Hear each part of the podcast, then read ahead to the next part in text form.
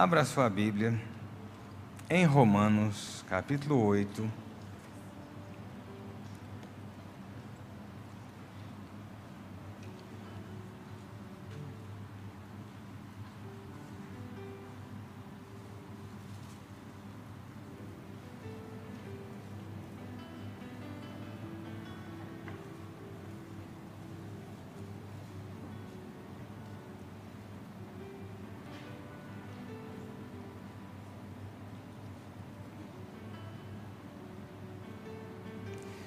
Romanos capítulo 8, verso 28.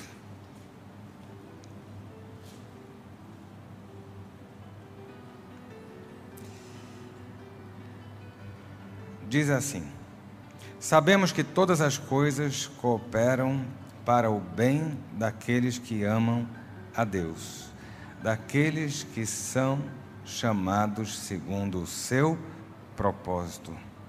Sabemos que todas as coisas cooperam para o bem. A coisa boa coopera para o bem. A coisa ruim coopera para o bem. A vitória coopera para o bem. A perda coopera para o bem. O bem daqueles que amam a Deus. Se você ama Deus, todas as coisas cooperam para o seu bem. Eu estava assistindo uma mensagem esses dias e Deus me tocou muito e eu falei: deixa eu compartilhar isso com a igreja.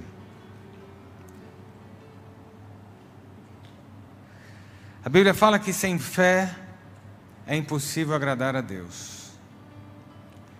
Sem fé você não alcança graça, sem fé você não alcança misericórdia. Sem fé você não, alcança salvação. Né? Ou você acha que a pessoa é salva porque todo mundo vai ser salvo? Não, tem que ter fé. Né? Tem que crer.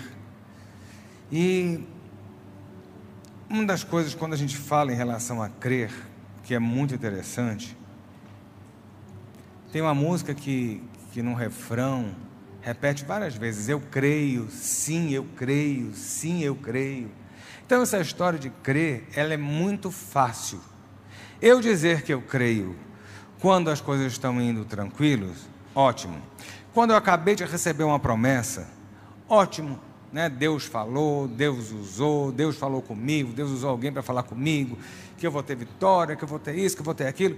Eu virar e falar assim: Eu creio, Senhor. É muito fácil. Porque o negócio está assim, a flor da pele, está no calor do momento, a gente está na, né, na, na, na, empolgação, a gente está na, naquele momento que recebe o impacto da palavra, aí você fala, eu creio, Senhor, e tal. Né? Pastor Demar sempre lembra uma coisa: vassoura nova limpa os melhores cantinhos. Então, quando o negócio está no começo, tudo é maravilhoso. Gente, namoro no começo não é tudo lindo?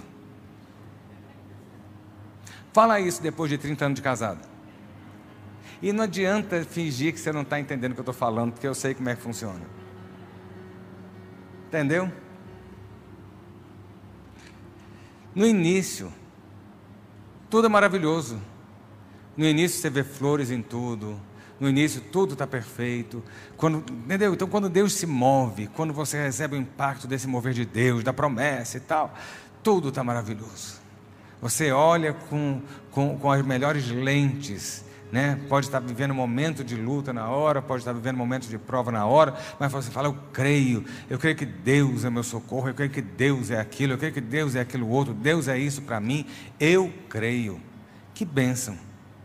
Mas aí o que acontece é que simplesmente a gente não controla o tempo, a gente não controla o propósito né, do tempo de Deus. E Deus tem um propósito para todas as coisas e tem um propósito dentro do tempo. E o tempo dele muitas vezes não é o nosso.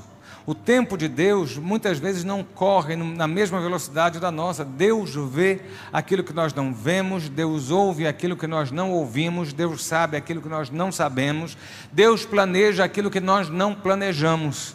E a, a, a, o projeto dele sempre vai ser maior, melhor e mais perfeito. Então a gente às vezes fica na ansiedade, porque o tempo passa, a Bíblia fala que, que a esperança de Ada adoece os ossos, né? quando você fica na ansiedade por algo, aquilo lhe causa algum mal-estar, aquilo lhe causa algo dentro que, que, que, que dá desconforto. Né? Você esperar algo na vida e aquilo demorar a acontecer, você queria que aquilo aconteça hoje, e parece que a coisa não vai acontecer. Quando as coisas vão concorrendo para o contrário, a gente vai começando a adoecer. Eu tenho um problema muito sério, eu sou extremamente ansioso. Não fale as coisas comigo pela metade, que você vai arranjar uma briga. Não vem com aquela história fala assim: eu tenho um negócio para dizer para você, mas eu vou falar depois. É melhor você não falar. É melhor você nem tocar nesse assunto. Entendeu? Quando eu estou na expectativa de alguma coisa, eu fico na, na ansiedade, todos nós ficamos. Né? O problema é quando nós transportamos isso para a questão espiritual, para o nosso relacionamento com Deus, preste bem atenção. Uma coisa é na hora que Deus fala eu dizer eu creio, outra coisa é depois de um bom tempo, quando as lutas aparecem, aquilo que eu estou esperando acontecer não aconteceu ainda, a, a vitória que eu estou querendo ela não ocorre, ao invés disso aparece uma derrota, ao invés disso aparece uma perda, ao, ao invés de eu receber aquilo a tempo e a hora, o negócio passa um dia, passa dois, passa um mês, passa dois meses e aquilo não está acontecendo, mas Deus não tinha dito? Uma coisa é você dizer eu creio, mas Deus está procurando aqueles que dizem eu ainda creio. Eu vou dizer de novo. Deus está procurando aqueles que dizem: Eu ainda creio. Independente do tempo, independente das lutas, independente da, daquilo que, que se mostre contrário à promessa, se há uma promessa, se há uma palavra, se há um projeto, eu ainda creio. E isso faz diferença. Isso faz diferença. Porque é muito fácil abandonar no meio do caminho, quando as coisas. Por que, que tanta gente sai da igreja? Você vê, né? Pessoa era da igreja, daqui a pouco deixa de ser, pessoa acreditava, depois vira ateu. Todo ateu, ninguém nasce ateu, todo ateu né, tem um, um dia fatídico onde ele deixa de acreditar em Deus. Sabe por quê? Porque se cria e se deixou de crer. Deus quer que você creia, mas Deus quer que você continue a crer sabe? Independente daquilo que você está vendo na sua frente, independente dos nãos, independente das resistências, independente das lutas, independente das provas, independente das oposições e dos opositores, você continua a crer. E é isso que vai fazer a diferença no final. O que conta para o vencedor é que ele simplesmente lutou, correu, batalhou e não é porque ele chegou, ele simplesmente não desistiu no caminho. Só recebe o louro, só recebe a promessa, só recebe a medalha aquele que cruza a linha de chegada, aquele que termina a prova, aquele que faz a conquista. Né? Antes disso, você não tem. Antes disso, você não tem. Né? E tem muita gente que acha que vai receber a medalha antes de terminar a prova. Meu irmão, a sua prova não terminou. Aí é difícil dizer amém, né? A luta não acabou. O jogo ainda está no segundo tempo. A resistência ainda está grande, ainda tem exército fazendo oposição. Mas deixa eu dizer a você: a sua medalha e a sua vitória, se Deus prometeu, estão garantidas nele. Deus está dizendo para você continuar. Deus está dizendo para você perseverar. Deus está dizendo para você não desistir. Porque é fácil, queridos. Quantas vezes todos nós temos vontade de desistir de alguma coisa? Quantas vezes nós temos vontade de, de, de simplesmente largar tudo, porque falar assim: o que é que está adiantando? Está adiantando que você está perseverando. E no final, tem tanta gente em luta quanto você, e a diferença daquele que vai ganhar é aquele que vai continuar lutando até o final. Sabe? Quem é você nessa história? Quem é você nessa história? Sabe? É assim, quando a gente fala em ainda crer, é crer como Abraão creu, é crer quando tudo vai contrário. Eu não estou dizendo para devaneios, tá? Porque a gente tem uma mania também de espiritualizar as loucuras da nossa cabeça. Presta bem atenção. Você está apaixonado por uma pessoa. Vou dar um exemplo bem banal, que você ri, mas vai fazer sentido na sua cabeça. Está apaixonado por uma pessoa, aquele cara que você olha e é maravilhoso, ele é perfeito, ele é isso, e você fala, eu creio que Deus vai me dar. Será que Deus vai dar mesmo? Aí tu encalha, vê ele namorando com outra, aí ele já namorou com outra, já noivou, terminou um outro noivado, já está com você está aí ainda crendo que ele vai ser seu marido. Aí ele casa lá na frente. Aí você perdeu 20 anos da sua vida crendo uma coisa que Deus não falou. Eu não estou dizendo para ainda crer, é crer como Abraão creu crer como Abraão creu. Queridos, é uma coisa muito doida quando você para e pensa a história de Abraão. Abraão, enquanto era, vem cá, Abraão não tinha problemas físicos, ele não era nem impotente nem estéreo. Abraão era alguém saudável. Por que, que eu estou falando isso? Porque ele ainda fez um filho, depois de idoso, com uma mulher chamada Agar. Né? O problema ali estava com Sara. Então, assim, Deus prometeu a Abraão dar um filho a ele. E naquela época se podia casar com várias mulheres, mas ele tinha uma, que já estava idosa e era estéreo. Se Deus desse para Abraão quando ele era novinho, beleza. Não, mas demorou. Abraão sai da terra, sai da parentela, vai para o lugar que ele não sabia nem onde era, monta, monta acampamento, arma barraca, faz tudo direitinho, ali ele enriquece de novo e nada da promessa acontecer. A Bíblia fala que ele creu contra a esperança. O que é que se podia esperar de um homem velho, impotente, que é isso que Romanos, é, Romanos não, acho que é Romanos, me corrijam aí. Acho que é. Que a Bíblia fala que ele creu mesmo com a sua carne adormecida e a sua esposa estéril. Ainda que tudo dissesse não, havia uma promessa de Deus que dizia sim. O que ele podia crer, a esperança que ele podia ter era nula, porque a esperança, ele olhando para si, ele não podia, ele olhando para sua esposa, ele não tinha. Ele creu contra uma esperança que ele não tinha mais como ter. E simplesmente essa fé do ainda creio é que fez com que Abraão se tornasse pai de muitas famílias e de nações. Se você está aqui hoje, é porque um velho chamado Abraão, a despeito da sua idade, de toda a impotência de uma situação, continuou a crer, independente de olhar para a realidade. Simplesmente ele creu e Deus olhou essa fé de Abraão e ele lhe deu uma, uma promessa muito maior do que ele pôde imaginar: o Salvador descende de Abraão. Se você está aqui, é porque Abraão creu lá atrás. Você está entendendo? Meu irmão, continue a crer. Você crê ou você ainda crê? É mais importante ainda crer. Sabe? Quando quando Abraão tem seu filho Isaac, presta atenção. Quando ele tem seu filho Isaac, o que é que Deus manda Abraão fazer? Sacrificar Isaac. Vem cá, foi difícil o cara conseguir fazer um filho. Na hora que faz, Deus fala assim: mata e me dá. Não me pergunte a história, o porquê, porque eu não sei responder. E por mais que a gente tente locubrar e fazer as nossas teologias humanas, não existe explicação lógica para Deus mandar sacrificar o filho. Nós não estamos falando de sacrificar uma criança, tá? Nós estamos falando de sacrificar um adulto. Isaac não era um bebezinho, Isaac não era uma criancinha pequenininha, foi um rapaz. Né? Mas sabe o que acontece? A fé de Abraão era tão grande porque Abraão não via o presente, Abraão via o futuro. A Bíblia fala que Abraão, acho que em Hebreus, que Abraão tinha fé suficiente para Deus ressuscitar Isaac depois. Sabe por quê? Porque ele sabia que a palavra de Deus não tomba, não cai e não perde a validade.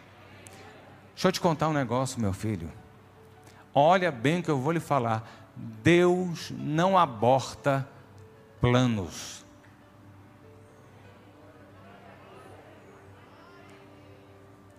Você já viu falar que avião aborta a decolagem, não é isso? O cara bota o avião na pista, vai com a manete de potência do avião, aí acelera tudo, vai indo, passa uma vaca no meio, ele está vendo a vaca, ele tira o negócio, pisa não sei aonde, faz não sei o que, para o avião abortar a decolagem. Deus não aborta os planos dele sobre a sua vida. Porque nada impede o agir dele. Deus não erra projetos. Se Deus disse, se Deus prometeu, é porque esse projeto não tem como dar errado. A gente questiona porque a gente olha as circunstâncias, a gente olha o momento presente, olhe para frente, para a promessa de Deus e continue a crer com fidelidade na palavra e na promessa. Sabe, a gente olha determinadas situações e acha que Deus simplesmente vai, vai é, é, é, errar aquilo que ele, que ele faz. Não, meu filho, de jeito nenhum. Mas será que era se Deus falou, ele vai fazer? O homem pode fazer errado, as coisas podem não, não funcionar. Sabe, eu estava vendo a história de, de, um rio na, na, na, Nicarágua, chamado, até notei aqui, Choluteca. Você já ouviu falar nesse rio? Eu, não, eu nunca tinha ouvido falar. Né? Não é um rio grande como o rio Nilo, não é um rio como Amazonas, não é como Mississippi, é um, um riozinho qualquer de um país bem pequenininho, né? Mas é um país que ele é assolado por furacões e intempéries climáticas grandes. Então, assim, uma construção lá, ela tem que ser forte o suficiente para se manter de pé após as grandes tormentas que atingem, acho que é Honduras, se eu não me engano, eu notei aqui. Entendeu? E aí, queridos, havia esse rio, e eles falaram: vamos construir uma ponte sobre esse rio. Mas tem que ser uma ponte que resista, que o projeto resista, que independente das intempéries continue de pé. E eles entenderam que eles não tinham tecnologia suficiente. E aí, em 96, o governo me contrata uma empresa japonesa porque o Japão é referência em tecnologia de construção contra, contra terremotos e em estruturas né, que são maleáveis o suficiente para balançar e não cair. Então vamos construir a ponte sobre esse rio, que legal. Construíram uma baita de uma ponte, virou referência no local. Dois anos depois a ponte estava construída. E dois anos, né, assim que a ponte foi construída, pouco tempo depois, aquele país é atingido por uma, um furacão, se não me engano, furacão Mitchell. Eu estava lendo a história toda. 290 quilômetros por hora. É uma coisa de louco. Só quem sabe qual é a força do furacão é aqueles que vivenciaram e sentiram a passagem de um. Por incrível que pareça, várias pontes e construções um país caíram. A única que não foi abalada, qual foi? Essa aí. Mas sabe o que aconteceu? O furacão foi tão forte que desviou o rio. Sério. Sério. Você olha as fotos, você tem uma ponte aqui, ligando nada a nada e o rio passando aqui. A gente planeja, a gente projeta, o nosso coração faz planos, e eu vou dizer a você: quando somos nós, na maioria das vezes, a ponte termina indo para o lugar errado ou termina incompleta. Entendeu? Os nossos projetos são falíveis, porque a gente trabalha no natural. Mas nós temos que lembrar e entender que o nosso Deus trabalha no sobrenatural. Ele vê lá na frente. Ele projeta maior, ele projeta melhor, e por mais que eu evite esforços para fazer o meu melhor, se Deus não abençoar o meu projeto, se Deus não estiver junto com o meu projeto, se não for o meu projeto, o projeto de Deus, nós temos uma possibilidade gigantesca da ponte parar no lugar errado. Abraão creu contra tudo e todos e simplesmente no final, deu certo. No final, a coisa andou. No final, a situação foi concluída de uma forma irretocável. Essa é a, é a fé que você tem que aprender a ter. É a fé não do eu creio, Deus fala, meu filho, vou te dar vitória. Você fala, eu creio. Aí daqui a um mês, como é que você está? Eu falei, ó, oh, está difícil. Aí daqui a três meses, olha, até agora nada. Daqui a três meses, você tem que estar declarando que, independente das situações, você ainda crê na palavra da vitória que Deus deu à sua vida. Entendeu? Quando a gente vê as situações, quando a gente vê, né, a gente entende que não, só, não são apenas situações contrárias, mas pessoas contrárias também. Pessoas contrárias. Eu estava lendo Jó, e é algo assim extremamente impressionante. O que os ditos amigos de Jó simplesmente fizeram com Jó. A Bíblia fala que você não deve pisar a cana quebrada, nem apagar o pavio que fumega. Aquele que está sofrendo, muitas vezes a gente chega para querer dar uma reprimenda, a gente muitas vezes chega para querer dar lição de moral, e a pessoa está no sofrimento. E aí eu digo a você: olhe com misericórdia. Tenha misericórdia de quem está passando luta, porque você não sabe o que aquela pessoa está passando, mas independente se é servo de Deus, até aquela luta vai ser para a vitória dele no final. Sabe por quê? Porque todas as coisas concorrem para o bem daqueles que amam a Deus. Jó havia perdido tudo. Jó havia se tornado escárnio. A Bíblia fala, e Jó mesmo declara que a sua presença era repugnante. Jó fala que a sua esposa não aguentava o seu hálito. As pessoas, quando o viam com o seu mau cheiro e as suas feridas, as pessoas fugiam. Jó era íntegro. Jó era íntegro. Meu irmão, quando Deus vira para Satanás, ele vira para Satanás e fala assim: Você está vendo lá meu servo Jó? Está vendo quem ele é? Homem íntegro.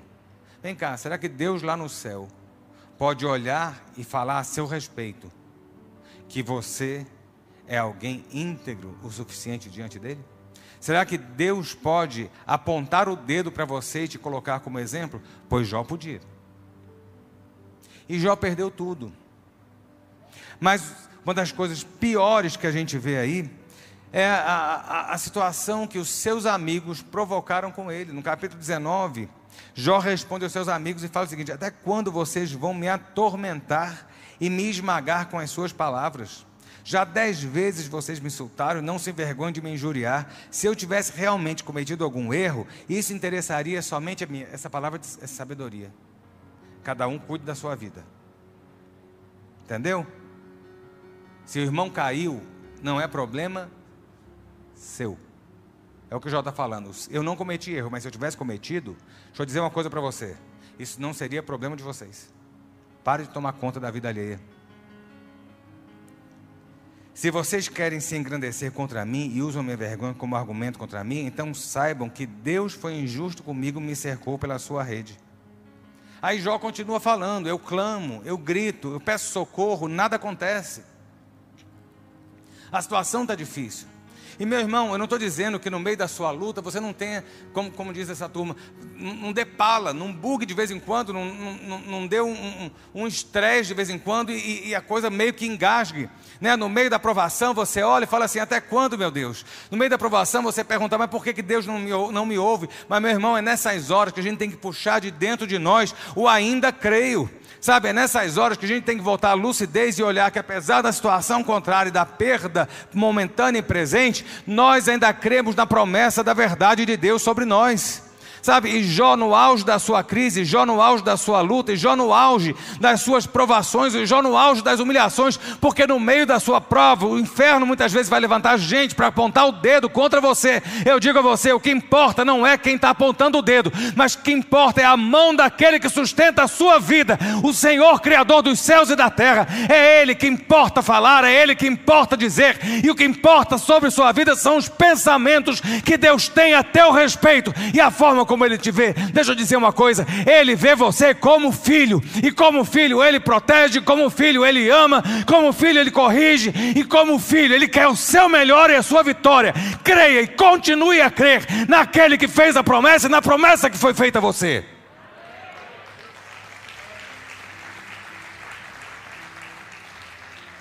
No meio dessa agrura toda, no meio dessa luta toda, no meio dessa prova toda, Jó dá um brado. E a gente às vezes não entende o porquê da vitória de Jó. A gente geralmente fala que é porque ele orou pelos seus amigos. Não, não é porque ele orou pelos amigos que Deus mudou a sorte de Jó. Ali foi um tempo marcado. Na hora, ele fala assim: não, enquanto ele orava pelos amigos, Deus mudou a sorte. Não está dizendo que foi porque ele orou que Deus mudou a sorte. Tem gente que você vai orar e pedir a Deus para matar, porque é uma praga. Não é não? Está pensando, né? Será que é pecado, pastor? Tem umas pessoas que você ora e fala assim, leva, tira da minha vida e tira da terra. Olha só, no meio da prova, da pior agrura, depois de ter perdido tudo, está sendo achatado, esmagado pelos seus amigos ou por aqueles que eram seus detratores. Sabe o que ele diz? Ele simplesmente fala assim: Eu ainda creio. Sabe o que ele diz? Porque eu sei que o meu redentor vive e por fim se levantará sobre a terra. Meu irmão, apesar da sua luta de hoje, o teu redentor vive e vai se levantar a teu favor. Ele não abandonou você. Amém. Tem um carro tocando aqui desse lado. E eu vou esperar o dono se levantar e ir lá desligar. Porque atrapalha a transmissão e a gravação.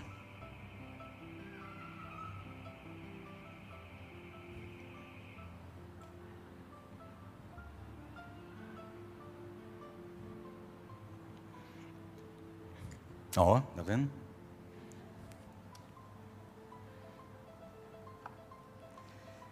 Creia, independente do que as pessoas estão falando, o que importa é o que Deus fala. A vitória ainda vai chegar. Ele não prometeu? Você sabe o que é que é impressionante na história de Jacó? A gente fala tão mal de algumas pessoas e situações da Bíblia, não fala? A gente tem algumas visões tão obtusas. A gente fala mal da mulher de Jó. Que eu sempre falo isso, coitada dela.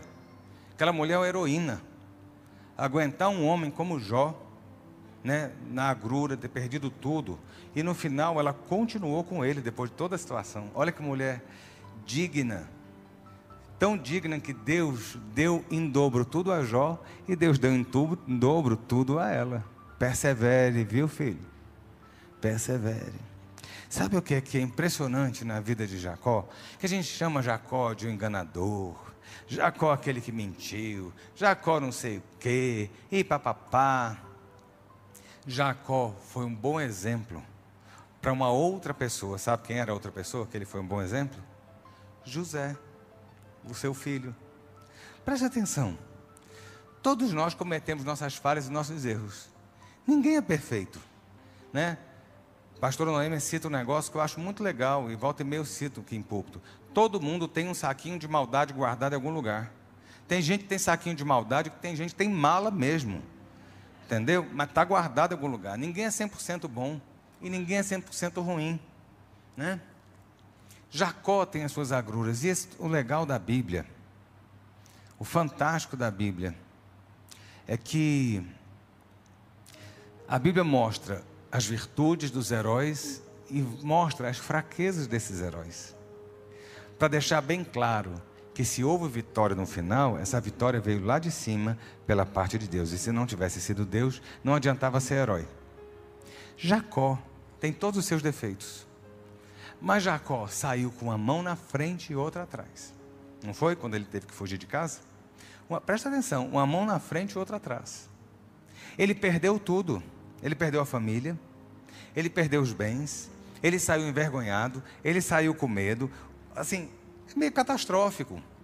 Mas ele encontra Deus nessa jornada. Meu irmão, encontrar Deus e encontrar a promessa de Deus na caminhada faz a diferença na vida do homem. Só que não adianta só crer, tem que continuar a crer. Jacó, ele não apenas creu, ele continuou crendo. Ele ainda creu apesar das situações contrárias e de tudo está dizendo não. Sabe, quando ele saiu sem nada na mão, quando ele saiu envergonhado, cabisbaixo, fugido, havia uma promessa de Deus. Sabe qual foi a consequência? Ele continuou a jornada. Ele almejou uma mulher e ele quis casar com aquela mulher. Sete anos de trabalho por, por, por um casamento. Vem cá, ele ganhou um outro, um outro casamento. Vem cá, você ia batalhar de novo por aquela que você amava? Jacó foi perseverante, ele falou assim: Mas não é essa aqui que eu quero, eu quero a outra. Eu fico com essa aqui agora, mas agora eu vou querer a outra também.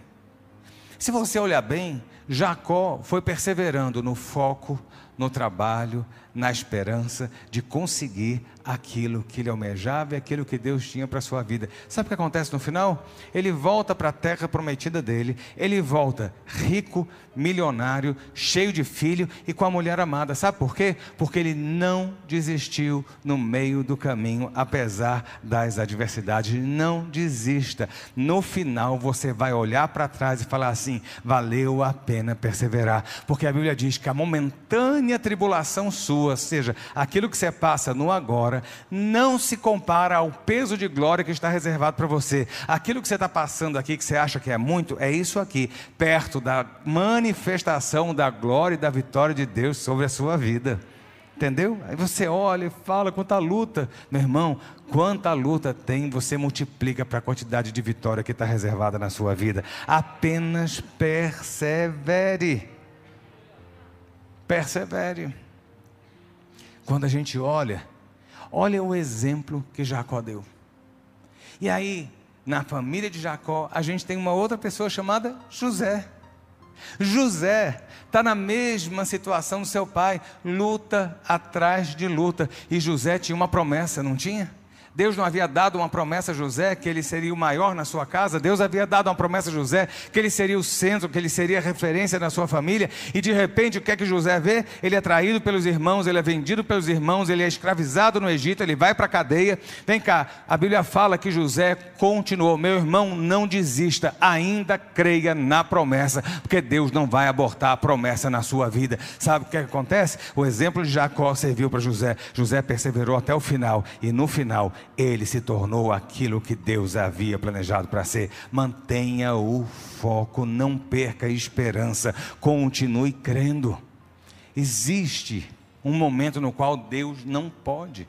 A gente fala que Deus pode todas as coisas. A gente fala que o poder de Deus é grande o suficiente para realizar aquilo que Ele quer.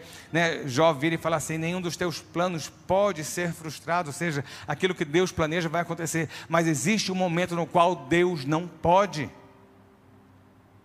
Lá em Mateus fala, Jesus estava visitando a sua cidade, Jesus estava fazendo um grande, né, grandes coisas na redondeza ali na Galiléia, e Jesus volta para a sua cidade, de onde ele, onde ele cresceu, e a, ele fala o seguinte: o povo não creu. E um versículo na Bíblia em Mateus diz o seguinte: Jesus não pôde fazer muitos milagres por causa da incredulidade do povo.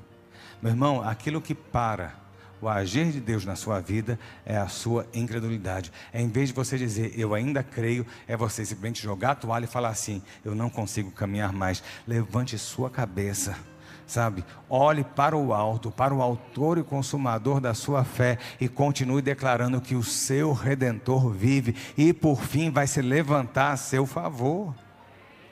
Sabe? É fácil? Não. Sabe? Preste atenção, metade, mais da metade do Novo Testamento foi escrito por um homem que não desistiu. Por Paulo. Paulo passou todas as agruras possíveis, ainda perdeu a cabeça no final. Mas ele disse o seguinte: olha, para mim o morrer é ganho, o viver é ganho e o morrer é lucro. Sabe? É ganho para o reino e, e, e é lucro para mim se eu for para o céu. Paulo não parou em momento algum, não jogou a toalha em momento algum. Ele tinha um objetivo que era ir a Roma falar a César. E Deus tinha um projeto na vida dele e ele continuou, ele continuou frutífero. Sabe, você pega apóstolo, apóstolo João. João foi desterrado na ilha de Pátimos, uma ilha isolada. desértica, onde eram escorpiões e serpentes que habitavam aquelas terras.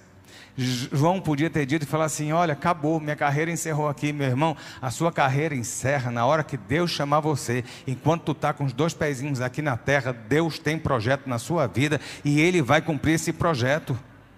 Sabe, não entrega os pontos, não. João estava lá na ilha de Pátimos. E na ilha de Patmos ele simplesmente resolveu não se entregar. E João foi aquele que teve a visão dos tempos do fim. O próprio Jesus, não Jesus que os discípulos todos conheceram, mas aquele que tem a chave da morte do inferno, o leão da tribo de Judá, se mostra com poder e glória a João na ilha de Patmos. Sabe por quê? Porque ele não entregou os pontos quando tudo aparentemente estava indo ao contrário. Como é que está a sua vida hoje? Como é que as coisas estão indo? Estão indo bem? Que bênção. E se estão indo mal? Que bênção, meu irmão. Porque você ainda crê na promessa. A Bíblia fala: todas as coisas cooperam. Todas vão ser é, é, parte integrante da pavimentação que vai levar você a alcançar o projeto de Deus. Sabe os nãos que você está recebendo? Alguns desses nãos são proteção do céu. Sabe algumas portas fechadas? São às vezes proteção dos céus contra a sua, pela sua vida contra situações que vão destruir você.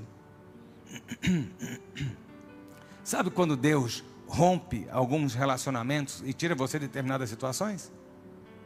Você acha ruim e eu também. E isso faz parte do projeto de Deus para não deixar o inferno impedir o agir dele na sua vida. Deus quer continuar a manter você em movimento até chegar à promessa. E o não, e a dificuldade, e a perda. Nossa, eu perdi, foi difícil, está sendo difícil. E agora? Deus tem um plano. Você pode não estar tá vendo, confie. Você pode não estar tá entendendo, creia. Você pode não estar tá conseguindo né, depreender nada do que está acontecendo, continue de pé na jornada. Seja firme, seja perseverante e creia que todas as coisas cooperam para o bem daqueles que amam a Deus. E eu creio que você ama esse Deus que você serve. Se você não amasse, você não estava aqui. Se você não amasse, você não estava participando de um culto. Se você não amasse, você não estava buscando Ele. Porque a gente sabe que tem resposta. A gente sabe que tem solução, a gente sabe que tem salvação. Mas acima de tudo, a gente tem que saber que há sempre propósito e projeto da parte dele sobre nós. O fato de você estar aqui hoje concorre para o teu bem, para você ouvir que apesar do, da luta e da dificuldade, da oposição, de gente tacando pedra, de gente dando facada, de gente aprontando, Deus está no comando. E no final, o que vai contar é você perseverar para receber a sua coroa de glória. Deus tem algo maior para a sua vida, tá? Não, não, não entregue os pontos. Ah, pastor, minha carreira terminou. No dia que terminar, Jesus te chama para a eternidade, tá bom? Vamos combinar assim? No dia que seu prazo de validade expirar, você vai para a glória.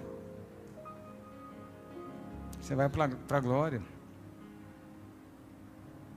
Mas enquanto você está aqui, ainda existe um projeto. E Deus sempre vai te impulsionar para frente. Deus nunca vai querer que você retroceda, que você sabe, no final você perca. Com Deus você não perde jamais. Vamos ficar de pé para a gente orar.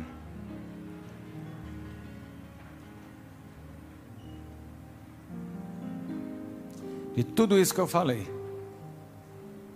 a única frase que eu quero que você saia daqui martelando na sua cabeça é: Eu ainda creio. Eu ainda creio. Estou em luta? Eu ainda creio.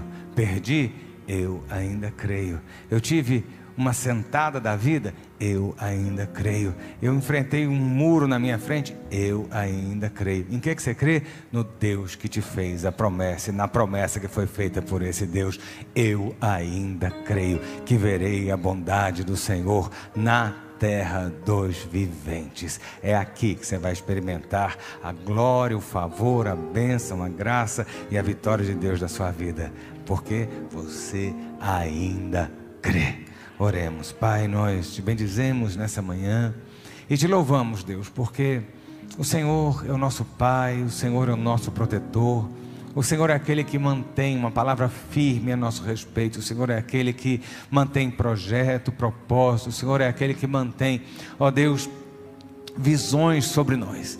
E nós queremos declarar nessa manhã que, a despeito de todas as situações que nos cercam, a despeito de todas as lutas que nos cercam, a despeito de todas as batalhas que nós temos visto, ó Deus, nós ainda cremos, nós ainda cremos na tua promessa que não falha, nós ainda cremos na tua palavra que não mente, nós ainda cremos no teu projeto que não fracassa, nós cremos, Senhor, que a tua mão está sobre nós, nós ainda cremos que nós veremos a nossa vitória em Cristo Jesus nós ainda cremos que veremos a nossa casa rendida aos teus pés, nós ainda cremos que veremos a cura que o Senhor tem prometido, nós ainda cremos que veremos a restauração emocional que o Senhor tem falado, nós ainda cremos que a restauração financeira, material há de chegar conforme a tua promessa. Nós ainda cremos no Deus da promessa e cremos na promessa feita por esse Deus. E é essa nossa declaração de fé nessa manhã, porque a nossa fé não está baseada naquilo que vemos ou passamos, mas a nossa fé está baseada